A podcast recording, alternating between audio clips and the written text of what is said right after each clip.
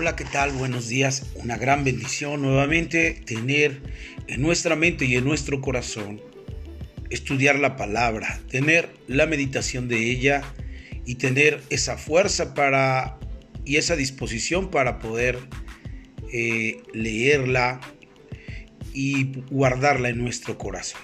Por eso es muy importante que podamos tener día a día esa parte devocional en nuestro corazón. Y cuando hablamos de, devoción, nos estamos refiriendo que es algo que nos gusta, que es algo que disfrutamos, es algo que anhelamos, de manera que se pueda convertir un estilo de nuestra vida, el tener constantemente la palabra de Dios, buscar esa palabra de Dios que trae cada día a nuestro, a nuestro corazón y a nuestro espíritu.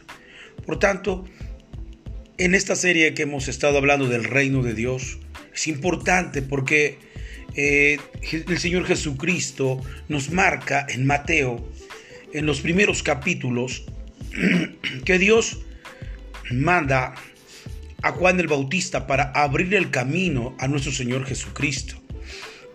Juan el Bautista es el precursor para darle la iniciativa de abrirle brecha al Cordero de Dios. Y es muy interesante ver de lo que habla el escritor de Mateo, que va escrito hacia los judíos para que ellos pudieran comprender quién era Jesús a través de las escrituras. La Biblia dice que son las escrituras la que nos abre, nos abre el entendimiento, la que nos da vida eterna. Y entonces la escritura nos habla de Juan el Bautista, una persona que no hizo milagros, no hizo señales, solamente obedeció. Y qué, tremendo es pensar que mucha gente puede eh, hacer milagros, señales, pero no obedece. Mirar la contraparte de alguien que solamente obedece a Dios abriendo el camino para nuestro Señor Jesucristo y el mismo Señor en la escritura habla, registrado en Mateo capítulo 11, verso, verso 11, sobre él. Y dice, les digo la verdad, de todos los que han vivido, nadie es superior a Juan el Bautista.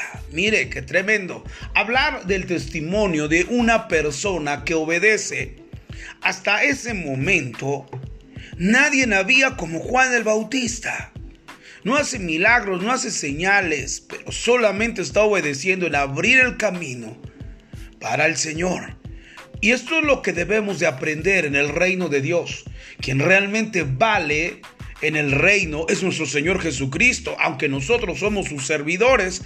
Lo que más enfoca es que nosotros lo hagamos con agrado, en, en obediencia en aquello que Dios nos ha dispuesto que hagamos. Por ejemplo, pudo haber utilizado a cualquier persona en el tiempo de Juan el Bautista. Sin embargo, ya estaba dicho que Juan el Bautista iba a abrir el camino y él responde con obediencia. Esa es la primera instancia para mirar en el reino de Dios. Uno de los principios es precisamente creer aquello que Dios nos llama a hacer. Nadie puede vivir haciendo algo que no cree. Sin embargo, Juan el Bautista, aún creyendo, dudó. La escritura dice que en una ocasión él manda a sus discípulos cuando está encarcelado y le dice, ¿eres tú el que ha de venir o esperamos a otro? Porque escuchaba que afuera había el bullicio, había gente siendo sanada, habiendo milagros y él estaba en la cárcel. Él era el precursor, era el abridor de brecha. Una de las características de un abridor de brecha es que se lleva los peores golpes al abrir la brecha se encuentra con bastante dificultad de avance, pero va avanzando. Va caminando, va avasallando, pero es el que recibe los mayores golpes. Tal es el grado que Juan el Bautista pierde su vida por, por ser un abridor de brecha. Y claramente el Señor Jesucristo le dice a sus discípulos que él mismo mandó, diciéndole, ¿eres tú? Esperamos otro. Jesús responde, díganle a Juan que los ciegos ven, que los mudos hablan, que los cojos andan, que los muertos son resucitados y que el Evangelio es predicado a los pobres. Y también dígale que bienaventurado el que no haya tropiezo en él Qué interesante es que a veces cuando somos abridores de brecha vamos a tener que luchar contra todo y contra todos para poder establecer la línea del reino de Dios. Por eso a veces los abridores de brecha son los más lastimados y son los que deberíamos de tener en cuenta como lo hizo la palabra de Dios en Mateo capítulo 11 de hablar de un abridor de brecha. A veces ah, vemos gente que abre brecha y, y después dejan personas en ese lugar y esas personas se olvidan del abridor de brecha. Sin embargo, la Biblia aquí nos enseña que jamás se olvidaron de Juan el Bautista, que la mente de Dios y el Espíritu de Dios siempre había un recuerdo de aquel que abrió el camino para nuestro Señor Jesucristo. Y así también eh, la Biblia nos habla en el verso 10, mira, envió, envió mi mensajero por anticipado y él ha preparado el camino delante de ti, hablando de Jesús. Mire qué tremendo y qué gran bendición de un abridor de brecha en el reino de Dios. Y dice la escritura claramente que desde el tiempo de Juan el Bautista, mire, dice el verso 12, desde los días de Juan el Bautista comenzó a predicar hasta ahora, el reino de los cielos ha venido avanzando con fuerza. Y gente violenta lo está atacando. ¡Qué tremendo! Mire la palabra de Dios nos dice que tendremos dificultades al predicar el Evangelio. Habrá gente malvada, habrá gente violenta que está atacando para que no avance el reino de Dios. Pero sin embargo el reino de Dios sigue avanzando sigue avasallando, el reino de Dios sigue eh, eh, tomando territorio en diferentes lugares, casas, escuelas, iglesias el reino de Dios siga avasallando, porque desde los días de Juan el Bautista comenzó a predicar hasta ahora, el reino del cielo ha sido ha, ha venido avanzando con fuerza.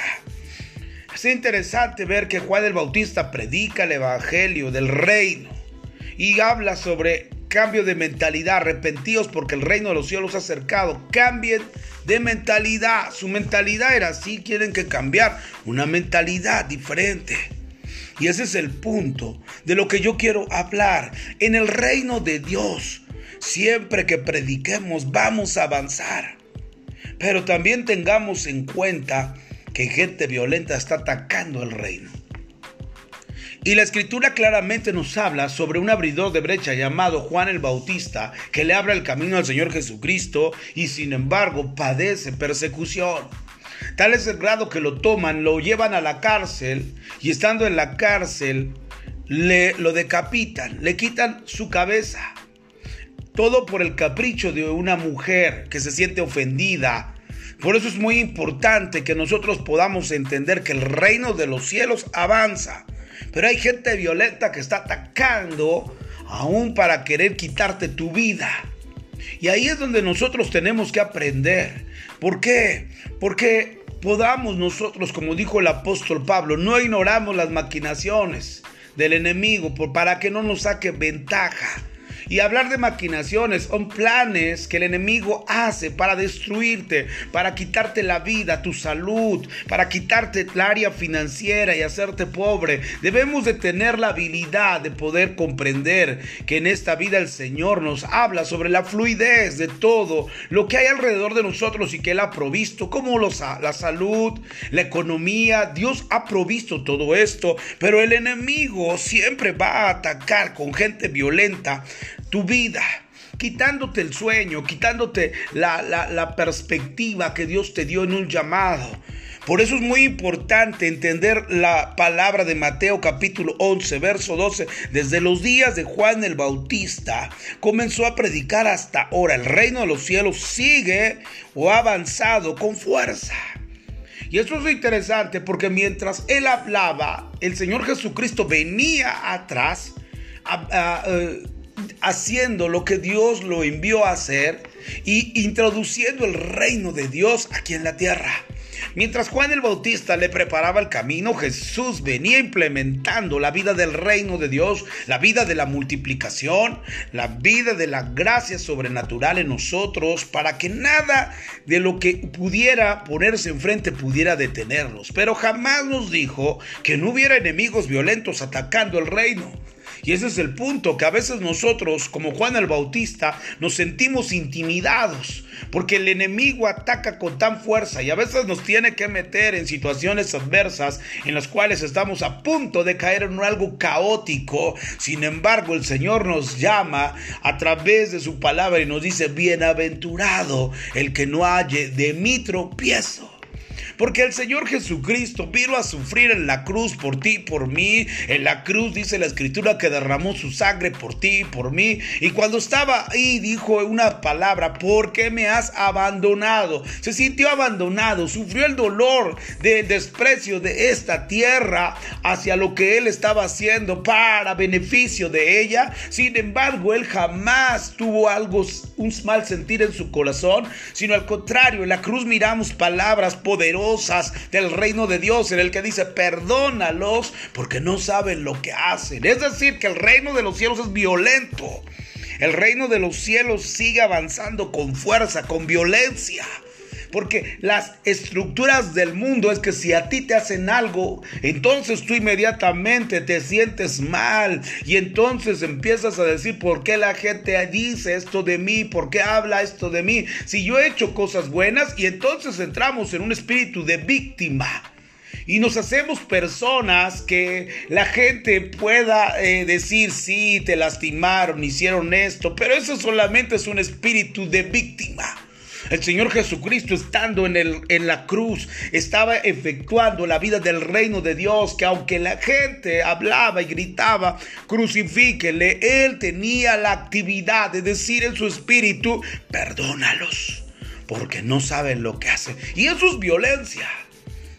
La gente espera una reacción de una persona que le hacen algo y que esa persona reaccione mal. Y el Señor Jesucristo, aunque la gente gritaba crucifíquele, Él reacciona con fuerza, con violencia en el reino de Dios. Perdónalos porque no saben lo que hacen, son ignorantes. La Biblia claramente dice que si supieran que Jesús iba a ser el Salvador, seguramente que el enemigo no lo hubiera crucificado, no hubiera gritado crucifíquele. Sin embargo, el enemigo no conoce, conoce la palabra, pero no la revelación y los planes que Dios ha establecido para poder mandar a aquel que iba a salvar del mundo al mundo de vivir en el infierno a través de creer en su Hijo Jesucristo. Por eso es que Jesús vino aquí a la tierra porque Dios amó al mundo y los ha librado de la muerte segunda, de la muerte eterna. Y esto nos puede entender que en el reino de Dios las cosas no son como tú piensas. En la cruz Jesucristo hizo violencia, sintiéndote, sintiéndose solo y de repente anunciar esa palabra profética. Jesús eh, eh, en, la cruz gritando, ¿por qué, Dios mío, Dios mío, por qué me has abandonado? Porque estando aquí en la tierra y cumpliendo con nuestra misión, a veces nos sentimos solos. A veces nos sentimos decaídos, a veces nos sentimos que no tenemos gente alrededor que está con nosotros porque es parte del reino del cielo.